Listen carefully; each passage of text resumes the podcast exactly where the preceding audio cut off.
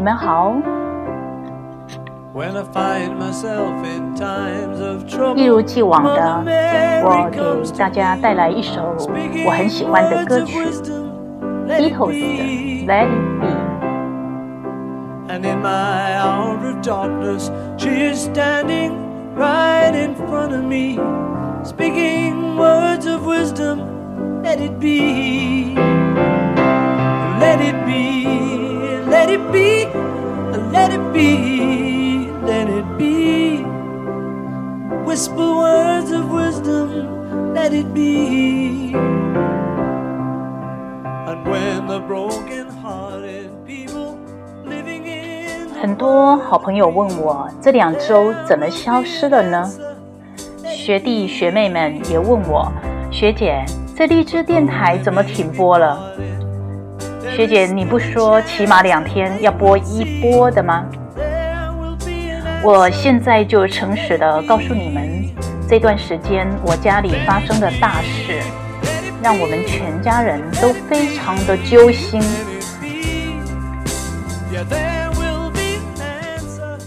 唉，今年情人节过得太特别了，全家人哪儿都没去，各自用心用力为着同一件事情向上帝祷告。前段时间我放下了所有的活动，让自己完完全全的安静下来。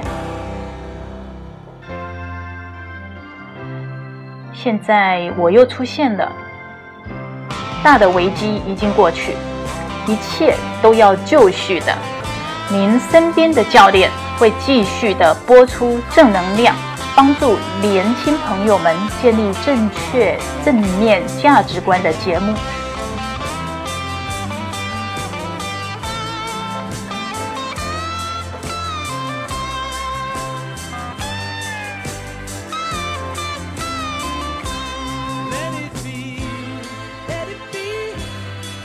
你们是否发现，已经有很长时间没有办法心无旁骛地读完一本书了？往往是翻了几页就想换下一本书看，或者边翻书还边看手机。今天这互联网时代，要我们关掉手机，要我们退出社交平台，那可真是难上加难。但有时我们确实是需要把外界的一切通通关掉，好让我们的心灵彻底沉静一段时间。说穿了，其实也不难，只要把插头拔掉，不就行了吗？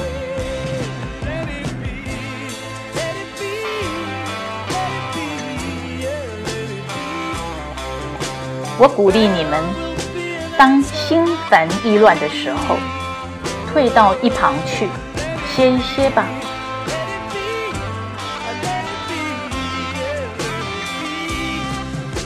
即使只有一小段的时间也好，短暂远离人群，沉浸自己，使我们的身心灵重新得力。我们每个人的脑袋就像这样，方向很多，却时常感到彷徨，有很多的想法，却总是觉得没有足够的时间。这原因出在哪儿呢？有没有感觉到根本说不上来，自己到底把时间都花到什么地方了？我们恨不得一下子做完所有的事情。我们想同时既锻炼身体，又学外语，还要出去约会、抢团购、看股价、喝下午茶、找工作。我们的欲望无限大，这是我们绝大多数人的生活方式。多数人不是因为自己的能力不够而感到挫败感，而是我们把能力分散到太多的方向去了。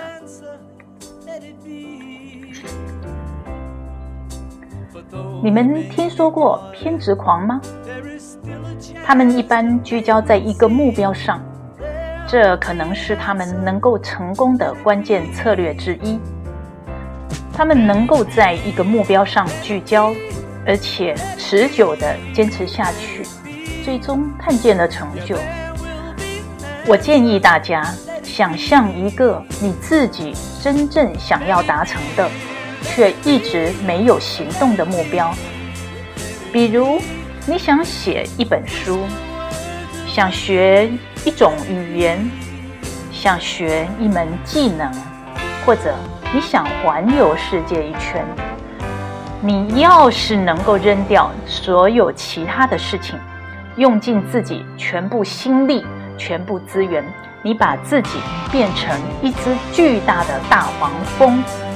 集中精力向一个方向猛推，你会行动的非常非常的迅速。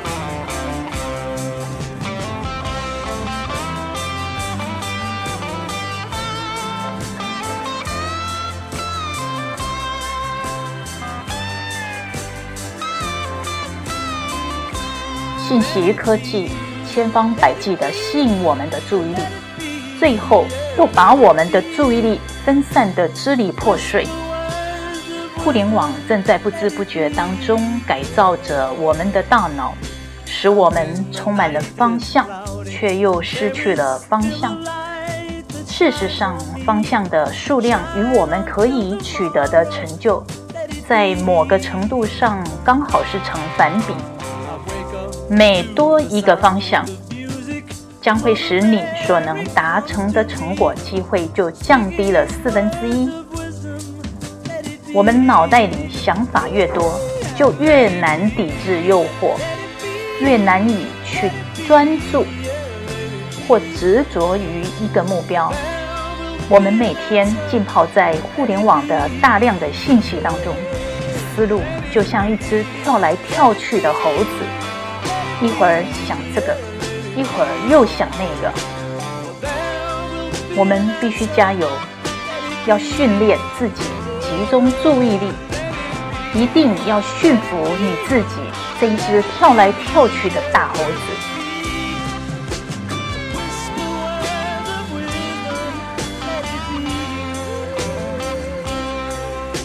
我真的打从内心很感谢科技是如此的进步。我也非常喜欢和所有认识或不认识的伙伴们维持那一种咫尺天涯、天涯若比邻的亲切感。我也很喜欢这种传递信息、接收关系这么快速的超速感。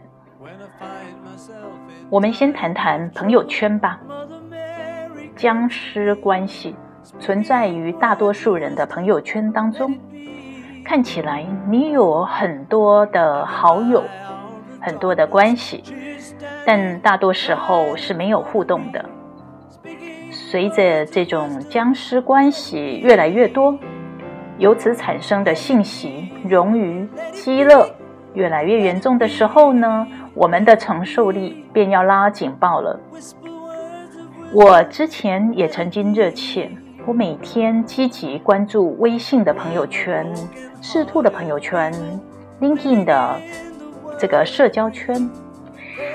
我的社交工具和你们年轻朋友相比起来，真是太少了。我只用 LinkedIn、微信，像 QQ、赤兔是很少时间去关注的。在三个月前。我开始思考多样化的社交工具会给我和我身边的朋友带来什么样的影响。忽然有一篇文章标题像一道激光震了我一下，那个标题叫做“社会化媒体上个体人格分裂之死”这几个字。我把它给抄下来，震撼我。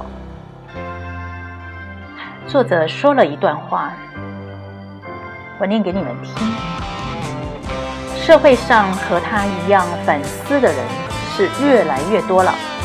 当我们越来越疲惫于应对微信上与我无关但又被迫要看的信息时，我脑海里始终闪现的画面是一个看不清面容的人站在舞台中央独自表演，周围漆黑一片，只有聚焦灯的光孤独作伴。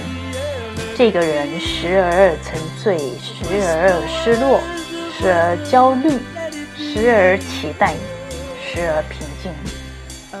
黑漆漆的周围，偶尔响起了掌声，但他不知道观众是谁。他重新又哼着自己的节奏，再一次翩翩起舞。我感受到作者形容的就是我的状态。朋友们，你是不是也感觉这个表演者似曾相识？也许是你，也许是你朋友圈里的朋友。你们注意到了吗？不管什么平台的社交圈子，已经形成了两种关系：一种是真实的强关系社交圈。另一种是基于某种利益需求临时搭建的弱关系。强关系通常是小圈子，由亲朋好友组成的。这种关系大多是现实生活中的关系，稳定性很高，即便不使用社交工具，依然是可以靠其他的方式来维系的。另一种弱关系是不依托情感来维系的，纯粹是为了满足工作、职业社交的需求或者营销目的。当弱关系圈子占据的比例非常大的时候，会让我们感到疲惫、失落、焦虑等等的情绪都来了。真正的原因应该不仅仅像许多媒体文章所说的泛滥的信息而已。从我看来，根本原因在于这一种临时搭建的弱关系给不到我们足够的满足感、安全感、维系感。因为多数是基于某一种利益的需求，所以双方是不了解彼此的。我们不知道对方真实的生活怎么样。我们在朋友圈看到的对方的信息是经过特别标签的。我们看到的对方，不论是生活、性格、性情、爱好。工作习惯等等，都是对方希望我们看到的，而且都是非常碎片的，所以我们根本无法真实的了解对方。如果双方又不存在接触的机会，那么我们更无法感知到彼此的全貌，于是更不愿意去流入本我。我劝告大家，偶尔在圈子里发信息是一种创造互动机会的办法，但是千万注意不要发太多，过多会造成他人大量的信息压力。我有不少被教练者告诉我，他们屏蔽掉所有老发广告的朋友。这种临时社交关系，事实上已经成了很多人的鸡肋。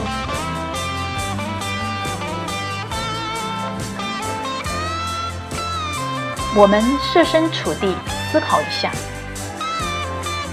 别人因为某种原因加你微信，而交流以后你们没有更多信息往来，或者成了永远的陌生人。但是对方的信息又时常出现在你的朋友圈，而这些信息你并不太关心，所以这样徒增信息处理的压力。这时候呢，会出现三种情况：第一，屏蔽；彼此呢成为永远的沉默者，再没有互动和交流，化成真正的僵尸关系了。如果对方发现被你屏蔽了，有可能还会恶化你们之间的关系。第二种情况是，出于某种考虑呢，时常给那些跟你建立临时社交关系的人点赞，偶尔也评论一下，但这会让你变得有点、有点像个机器，点赞机，很累心，对吗？第三种情况呢，不屏蔽，但永远不点赞。也不会批评互动，因为我实在不了解你，对你没有真实的印象。有时我想评论互动，但实在不知道用什么合适的字眼说，又担心不当的评论会破坏彼此假设的印象。别怪不说话，因为我们实在不熟。以上这三种心态，我不知道你是属于哪一种，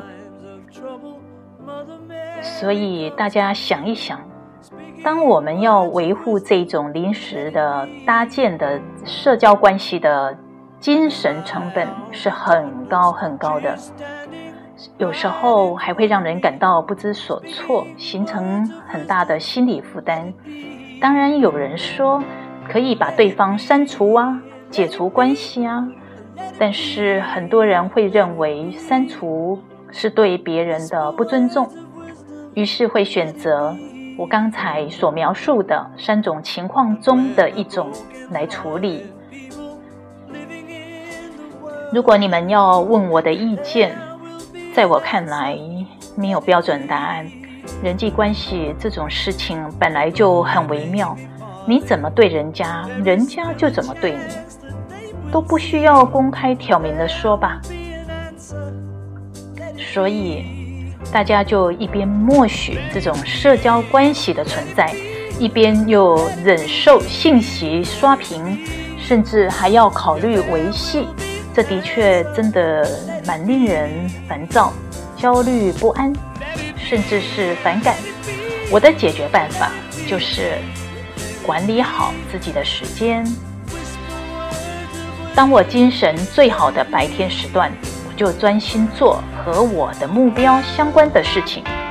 我关闭掉所有的社交平台，一天当中就固定上社交平台一个小时，不会多，只会减少。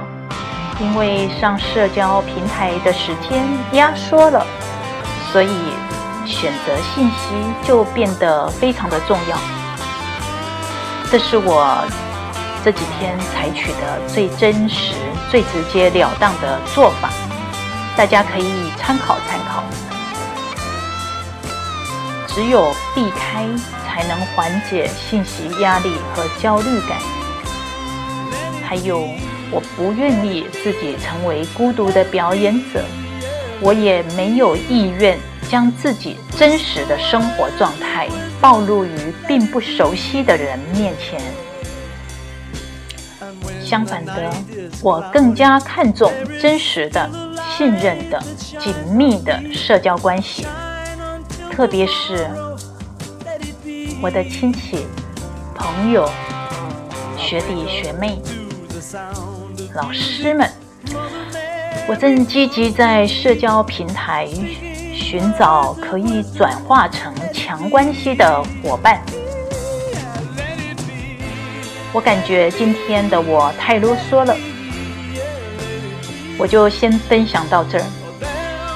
下一次，让我们来谈一谈，在日常生活中，我们如何让自己更加专注。你们知道吗？专注是一种慢慢培养出来的能力，有方法的。我们下次见。